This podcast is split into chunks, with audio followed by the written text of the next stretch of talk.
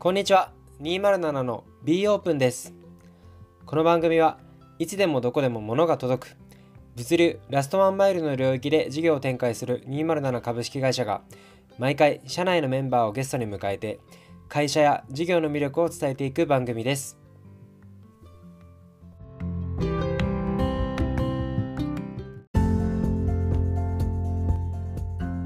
じゃあ、えここからはもう少しなんか会社とかプロダクトとかのお話に入っていきたいと思います。うん。で、先ほどもちょっとあったんですけれども、まあ、物流に興味あったんですよねっていうふうにおっしゃってくださったと思うんですけど、もう少しその辺深掘りさせていただきたいなと思っていて、なんか、どういうきっかけで物流に興味を持つようになったのかみたいなところを教えていただいてもいいですか、ありがとうございます。なんか実際にですね、あの僕、バックパッカーをやってて、学生時代。あの雀荘やりつつ、バックパッカーもやってて。で、バックパッカーやってた時って、2、3ヶ月家開けるじゃないですか。で、あの時の、こう、家を、家、2、3ヶ月家開けるけど、あの、日本の家には家賃5万円発生して、で、インドとか回るときは1泊100円以下で泊まってみたいな、そこの差分にめちゃくちゃストレスだったんですよね。なるほど。で、そのなんで家住んでないのに5万円家賃発生するんだろうと思ったら、そのテレビとかあのベッドとかある、家具家電があるからじゃないですか。だからそれをなんかトランクルームみたいなとこに預けられればいいなと思ったんですけど、当時見渡したらなかったんですよね、そういうサービスが。で、社会人になってそういうサービスをやりたいなってずっと思ってたんですけど、こうビジネスモデルとかをこう描くこともできずに、まあ営業とかししかしてないので、あの、まあ、実現できなかったときに、2015年とか16年ぐらいに、15年か、あの、サマリポケットっていうサービスとか、ミニクラっていうサービスが出てきてですね、今ちょっと伸びてると思うんですけど、あ、これめっちゃ僕がやりたかったやつだと思って、あ、これはもう、チャプター8っていう会社やってるけど、入るしかないと思って、チャプター8やりつつ、そこも入ったんですよね。サマリポケット。サマリっていう会社。で、えーっと、サマリーさんには副業禁止って言われたんですけど、あの、副業だ、副業なんとかお願いしますって言って、あの、入らせてもらって、チャプターには、ちょっと、あの、こう、本当にやりたいことなんで、ちょっとやらせてくださいみたいな感じで、あの、お互いにこう、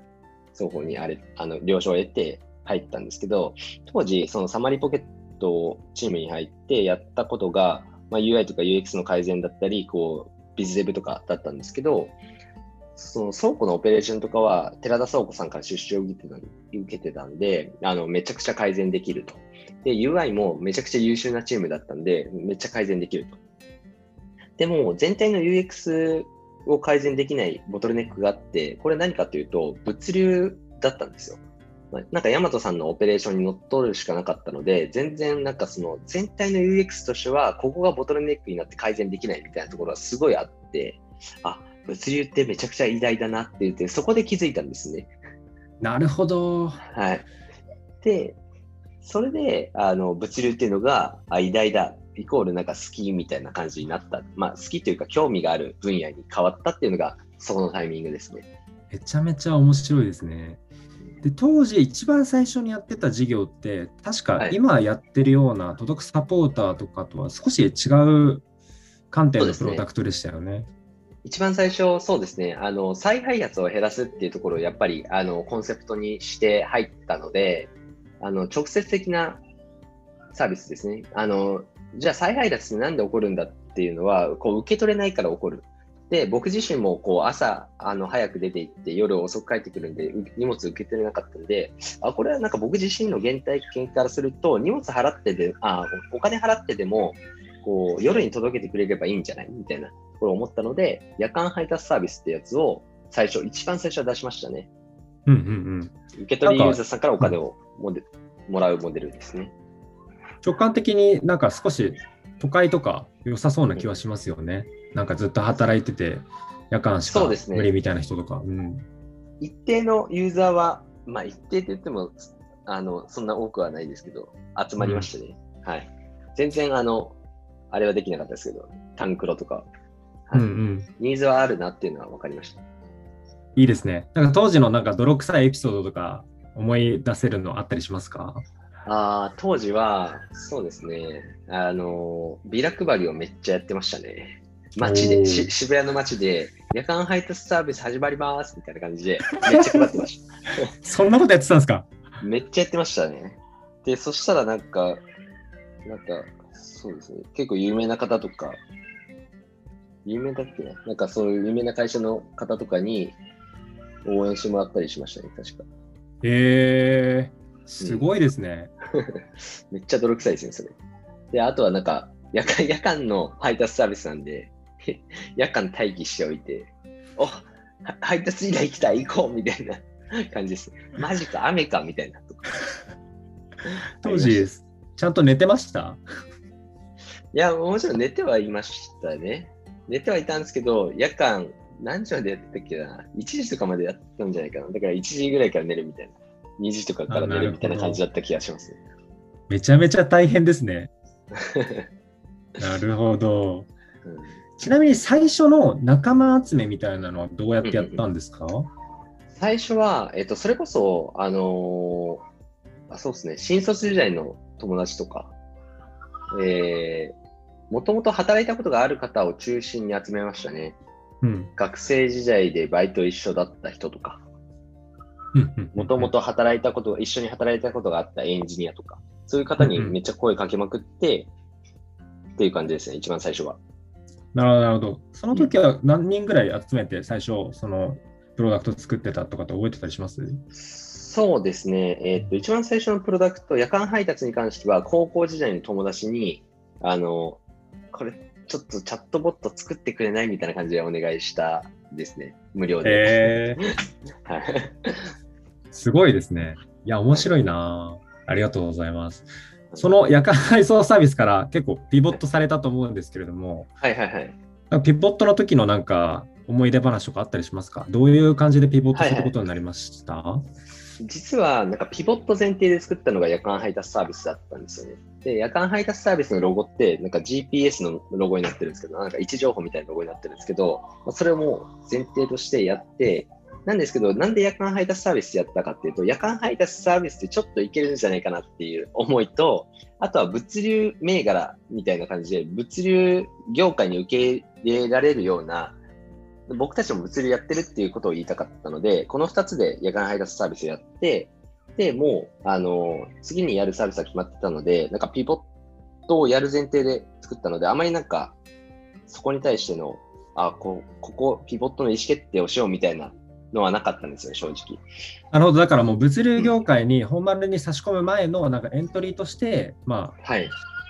やったっていう感じですかね。そうです。なんか結局物流業界にあの提供するサービスっていうことは思っていたので、物流業界のアンテナを張るとか、物流業界のコミュニケーションをするためのツールとして、物流会社にシステム売るために行ったらちょっときついじゃないですか。なので僕、僕らも物流会社ですよっていうので、あの営業ツールとして作ったっていう側面がありますね。夜間配達サービスは。うん、それワークしそうですね、確かに。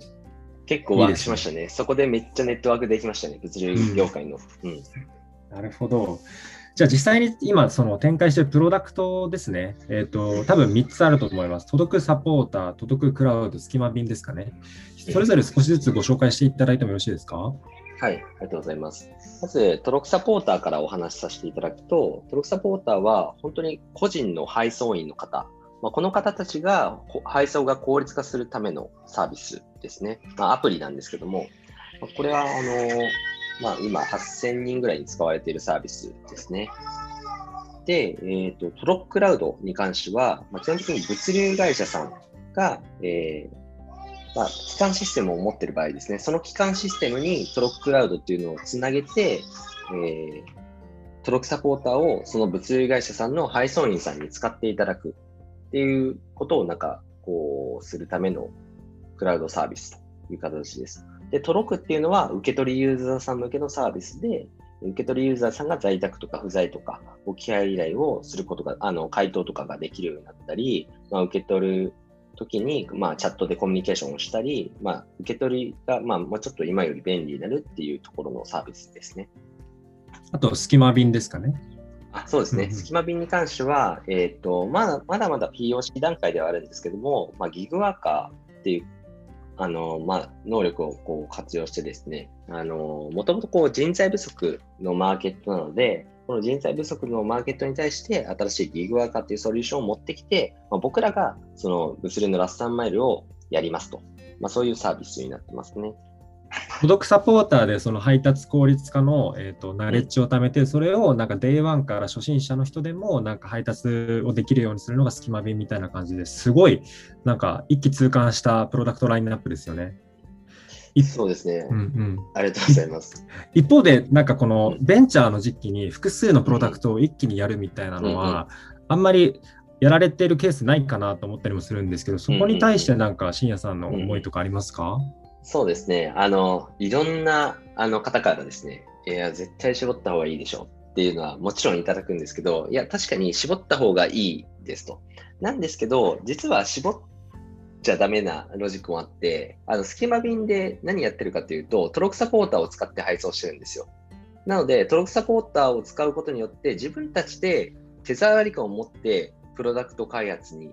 あの、携われるっていうところがあるので、そこをめちゃくちゃ聞いてたりするんですよね。もう勘どころがわかるんですよね。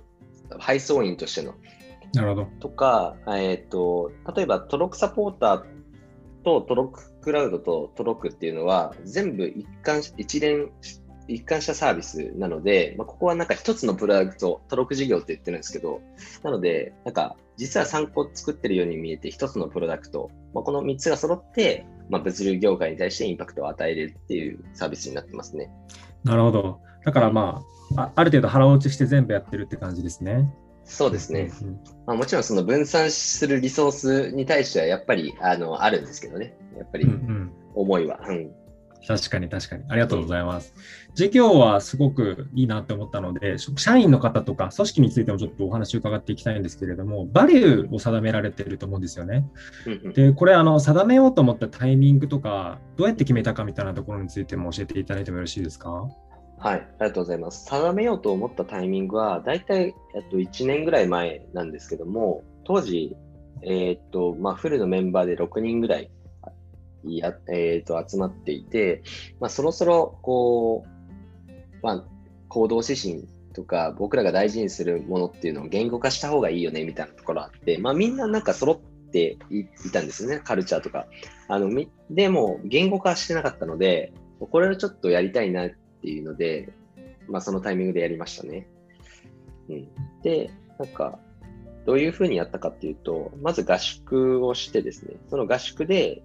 こう、みんなが207ってどういう会社だっけ？みたいなところを挙げたり、207が勝つために大事にしないといけないのってなんだっけ？みたいな、そういうものをこうポストイットに書いてもらって、わーってあの壁に貼ってですね、それを一個一個あのグループ化して、あで、グループ化した上で、一番大事なものを3つに絞ろうっていうので、絞った結果が、まあ、今のバリューっていう感じですね。なるほど。その3つのバリュー、一つ一つ少しずつコメントいただいてもいいですか？はい、ありがとうございます。あの、1つ目が、スピード with quality っていうバリューですね。で、これに関しては、あの、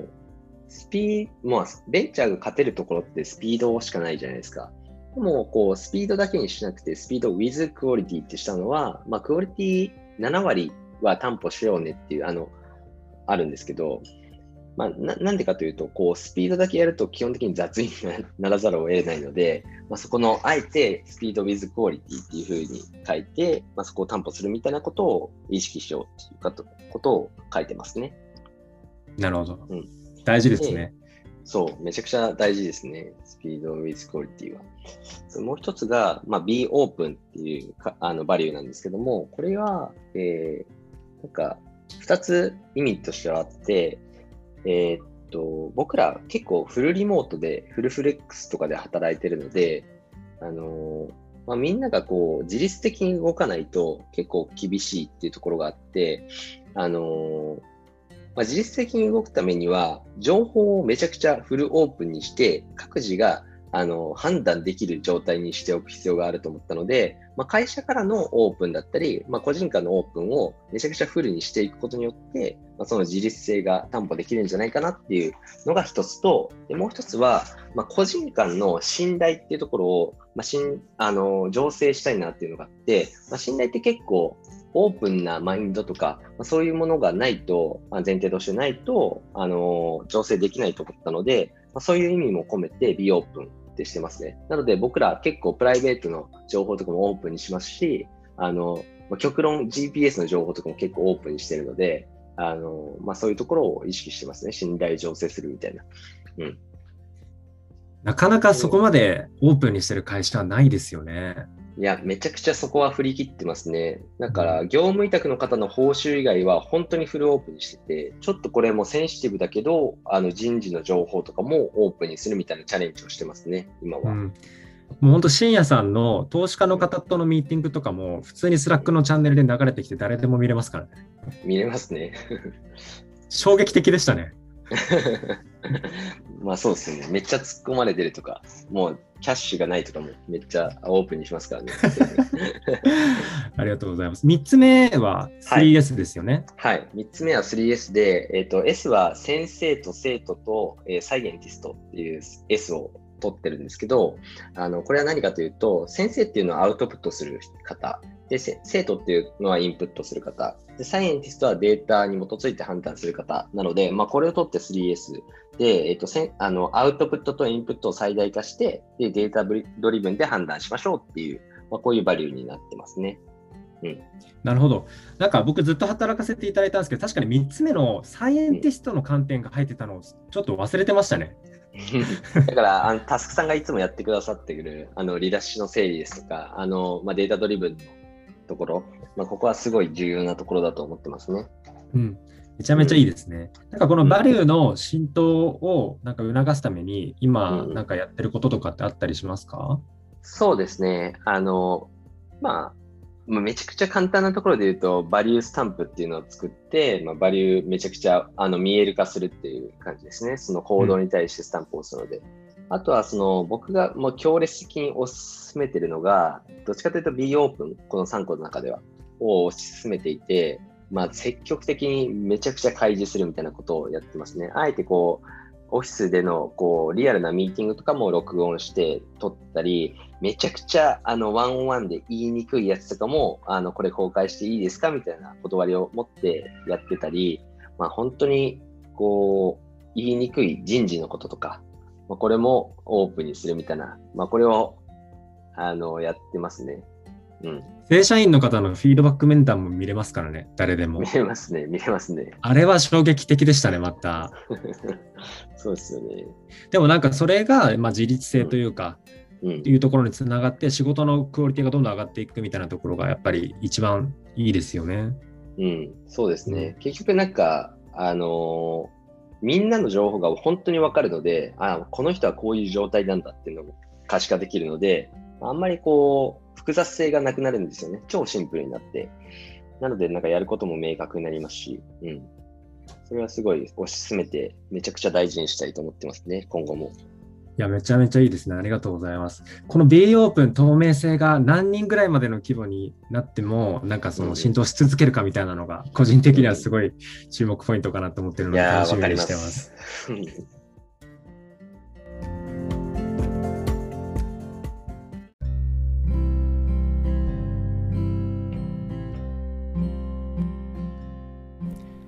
かがでしたでしょうか？今日のエピソードはここまでです。気に入った方は Spotify の方はフォロー、Apple Podcast の方はサブスクリプションに登録お願いします。また、207社では現在全方位で採用中です。少しでも気になった方は、 description 内の弊社の Notion の採用ページから応募をお待ちしております。